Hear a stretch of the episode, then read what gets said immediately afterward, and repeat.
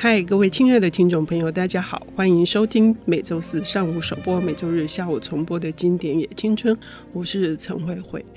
我们今天要谈的这本书呢，非常能够彰显哈，彰显就在一个婚姻里面，男人跟女人呃，他们为什么一开始会呃选择了要一起携手进入礼礼堂，可是最终还是分手了。可是呢，双方都是传说。呃，这本书叫做《两个夏天》，我们邀请到的是木马文化的副总编辑戴伟杰先生。伟杰你好。呃，主持人慧慧姐好，呃，各位听众朋友大家好。嗯，两个夏天在二零一八年哈，在日本引起很轰动的话题，但是它并不是第一次出版。呃，对，它其实是在九五年的时候他就出版了。嗯嗯，那这个作者是大名鼎鼎的佐野洋子跟呃古川俊太郎。那这两位为什么会一起合作这本书呢？其实是。他们那个时候其实是夫妻，夫妻，嗯，对。然后他们呃有了一个计划，就是呃要合作写一本小说，是小说，嗯嗯。那这个小说就很特别，因为了解佐野的人都知道，他其实是以绘本著称。他最有名的是《死了一百万次的猫》，嗯。那古川君太郎的话，他是呃开创了就是日本新体诗的一个写作风潮的一个先锋者。那这两个人他们在九零年的时候结婚，然后一起做了很多事，然后比如说写绘本啊什么的。那这本书也是在那个他们在结婚的婚姻的那段关系当中所做的一本书。但很可惜的是，呃，他们两个人的婚姻到九六年就结束了，所以这本书其实九五年出版的时候，在短短的一年内它就断版了。因为两个人分开，这两这一本书可能就因为这样就没有办法继续出下去。嗯嗯，这本书是我自己来看呢、啊，我来解读是，可能那时候应该婚姻生活已经出现了各式各样的歧义跟呃问题了吧。然后也许得想要透过这个合作，想要挽回一些什么，或者是呃想要去好好的说再见哈。呃，所以在读的时候啊。还相当的悲伤，对，那这大家就可能很容易从这个故事里面的情节或者是呃文风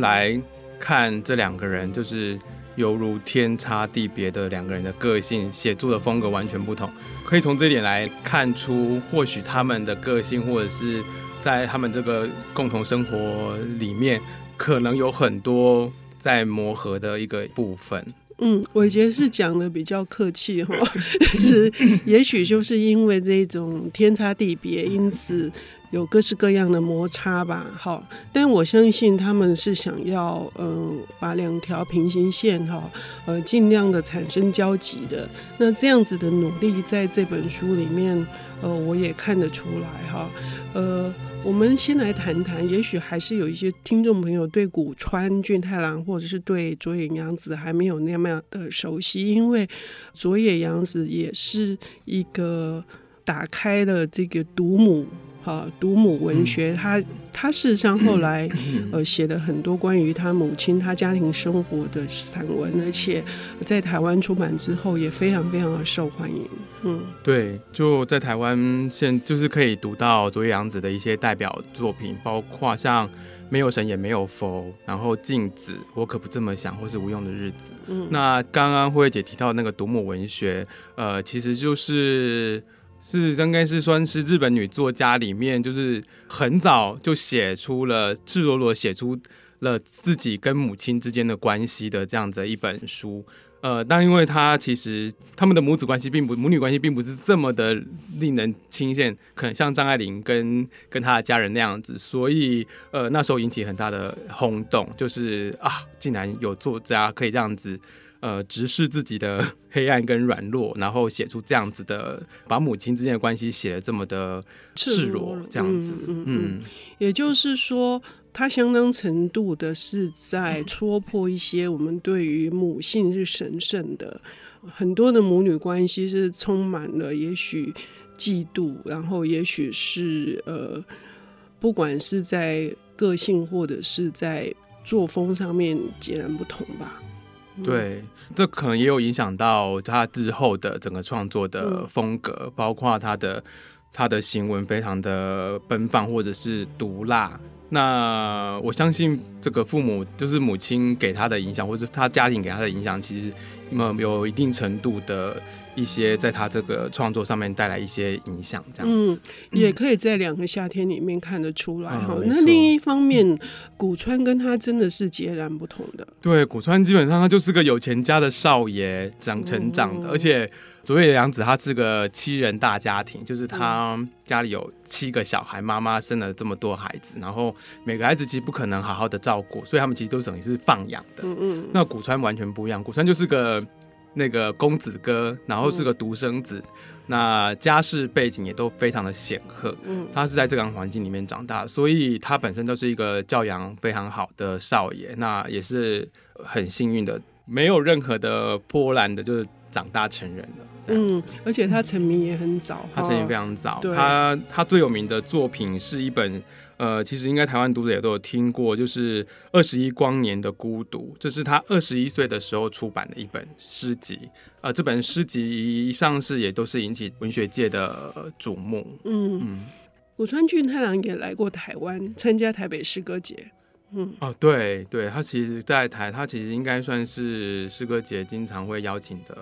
重量级的嘉宾，嗯，嗯，今年已经快要九十岁了哈，所以他创作的时间很长，但是很不幸的是，佐野在十年前就过世哈，是，呃，可以看得出来两个人走的这个一路成长的过程是完全是不一样的，那反映在两个夏天里面哈，呃，形式也非常的特别，嗯，嗯，就是他们两个的个性，就是生长的的环境促成他们两个的。的写作的风格是截然不同，一个是非常的奔放，那另外一个就是冷静节制。嗯，对。那在这两个像在这一个所谓的合作小说里面呢，因为是两边分别来根据主题创作的，写出来的东西可以看得出各自的特色，但是因为也是因为这样子，反而可以有一个很鲜明的对比出他们两个是如何的个性不同跟。可以预想到接下来为什么会走向分手的一个一 一个一个很好的一本就是理解他们的书这样子。嗯，呃，我就觉得哈，是不是需要读更多的佐野的散文作品，或者是读古川的呃其他的书，比较容易进入两个夏天？还是说，如果我们用独立的作品来看两个夏天，要怎么读呃才能够更贴近？作者本人呢？嗯、我觉得当然，如果今天我们有对多阳子他有一定的理解，然后来读，或是对古川他的生平有一定的理解来读这两本书，他其实是可以就是更了解他这样子创作的一个历程跟背景，然后可以读到比较多的弦外之音。这是可以理解的一个状况，但是如果对于这两个不太熟悉来读这两篇作品的话，其实呃也是可以把它当做是三篇很好看的故事，嗯，因为他们其实故事大部分都是在讲关于爱还有死亡，探讨这些其实是我们文学小说里面经常会探讨的问题，所以也是呃三篇非常好的佳作，嗯嗯，呃可想而知哦，这两位传奇作家。在当初出版或是重新出版之后，一定是在日本引起巨大的这个旋风的。那来到台湾呢？呃，他应该要怎么样被介绍？然后同时也更多的共鸣。我们要休息一下，等一下回来。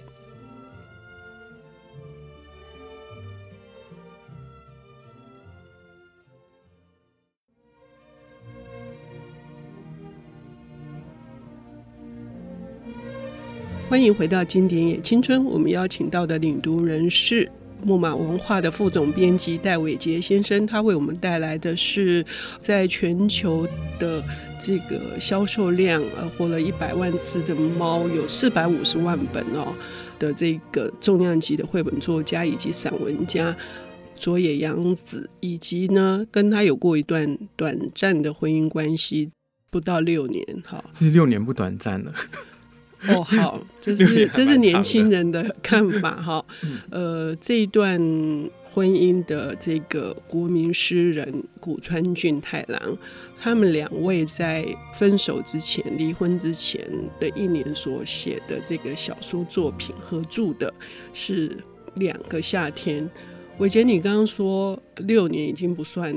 不算短，是因为他们个性真的是太忍耐了，太彼此忍耐了。对，六年其实还蛮长的，对现在的现代人的婚姻来说。所以不是从他们的相处来看吗？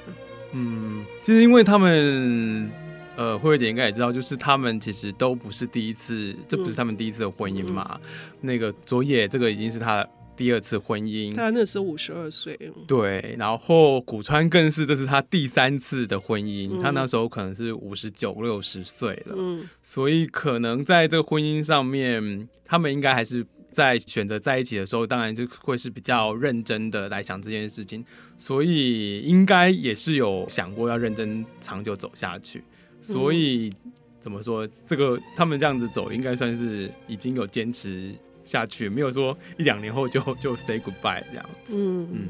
因为他们确实应该在个性上面有互补跟互相欣赏的地方哈，可是也许就是因为两个都太鲜明了，以至于最终努力了半天还是没有办法。但我们回到这两个夏天，可以看出呃两个人的这个不同，有一些微妙的这种化学的这个 chemistry 的这种。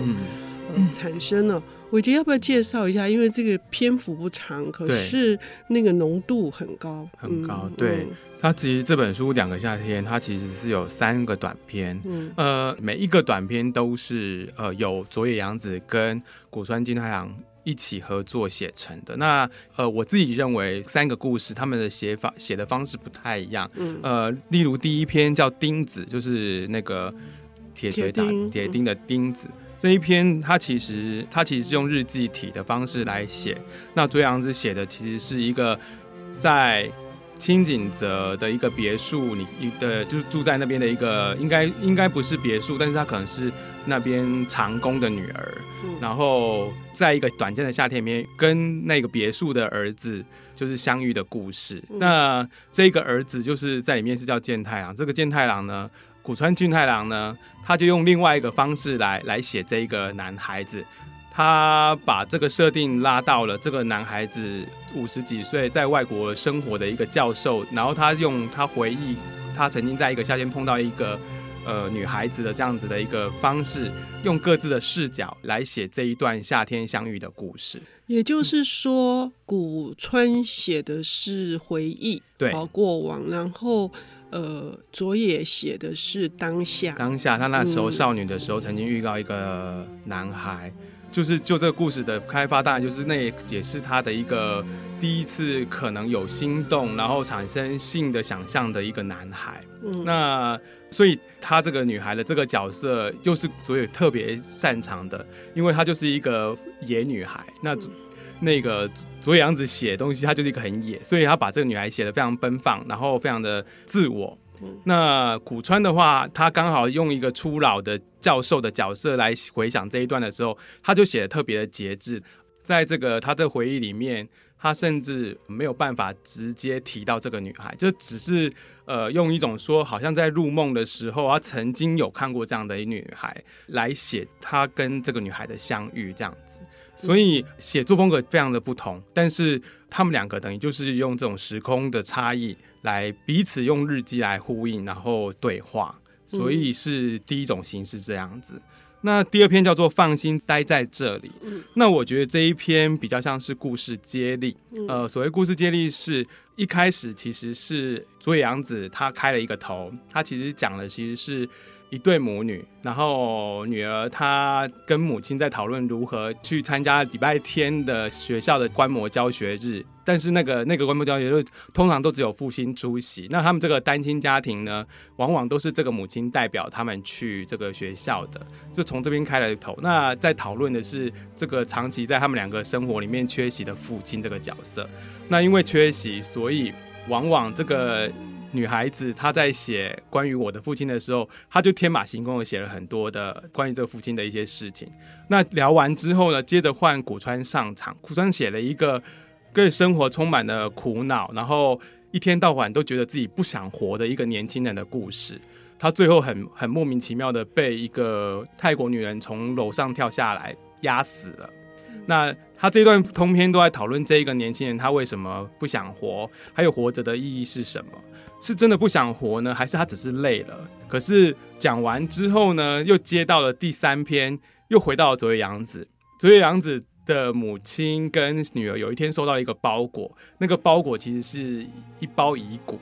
然后那个遗骨呢，其实是来自这个女孩的未谋面的父亲，而这未谋面父亲呢，就是古川俊太郎所写的这个年轻人的故事，所以是一个很巧妙的故事接力。我们这样听起来是第一篇佐野写的是父亲的缺席，然后对于父亲的职业跟他的生活形态会有各式各样的想象，然后呢，古川呢他。是在补充那个缺席跟那个空白到底是什么？他为他去给了他一个形象，但是最后呢，回到了佐野的那一边之后，确实是已经是骨灰盒了。嗯、所以我故事一开始的时候，我会说这三段小说会让人觉得非常的悲伤哈。嗯、这种悲伤是两个。截然不同的作者，看似以不同的手法在探讨一些文学上跟人生上的一个重要的主题，但是他们都深深的掏进了人们。至至少是我掏进了那个心里面，把一些你很柔软的、你不想要被人家碰触的那地方，把它掏出来了。那个就是我说的，这两个作者虽然最后分手，但是呢，是想要好好说再见的。对，但是这一篇的最后，我觉得其实是一个蛮可怕的结尾，所以蛮可怕的结尾是，但是不能透露，对，不能透露。对，呃，我觉得读者可以读这一篇，就是。最后的最后，佐野洋子还是发挥他就是非常有幽默，但是也非常残忍的故事技巧，然后做了一个很很漂亮的结尾。我觉得读者可以去读读看这一篇。嗯，嗯，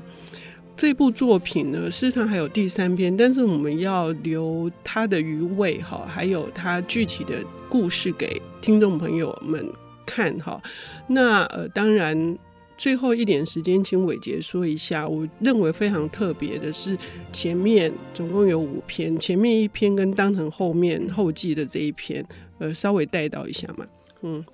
对，因为这一本书里面还有第三个故事，那这样的故事，呃，其实就呃叫做小敏之墓，也是一个非常精彩的故事。然后希望读者可以有机会的话拿起这本书来读。那其实除了这三篇故事之外呢，这本书因为已经绝版二十五年，所以重新再出版的。那新的出版社呢，其实也非常的有诚意。他将这原本呃原本只是收录这三篇故事的这本合作小说呢，它里面呃又增加了一篇，最开始一篇就是夏天来了，是一篇古川俊太郎为这本书写的诗。然后呢，在这一本书的最后，古川俊太郎又给了我们一个 bonus。那个 bonus 就是他拿出了应该是一封他在跟佐野洋子交流的时候的一篇一一封信，呃，那个信呢，他就是把它当成是这一本书的后记，然后忠实呈现给喜欢佐野洋子跟古川俊太郎的读者。那一封信也写得非常的精彩，呃，如果读者有兴趣的话，也可以去去读。嗯，一本看似篇幅很短，但是呢，却含纳了。两个人的生命以及他们的创作，作为在创作上面的这个文友，跟作为在婚姻当中的这个夫妻关系，那会呈现出多面体的这个作品，我们可以有非常非常多的感受跟感触，这是我非常推荐这个两个夏天的原因。呃，非常谢谢伟杰啊，谢谢慧慧姐，好。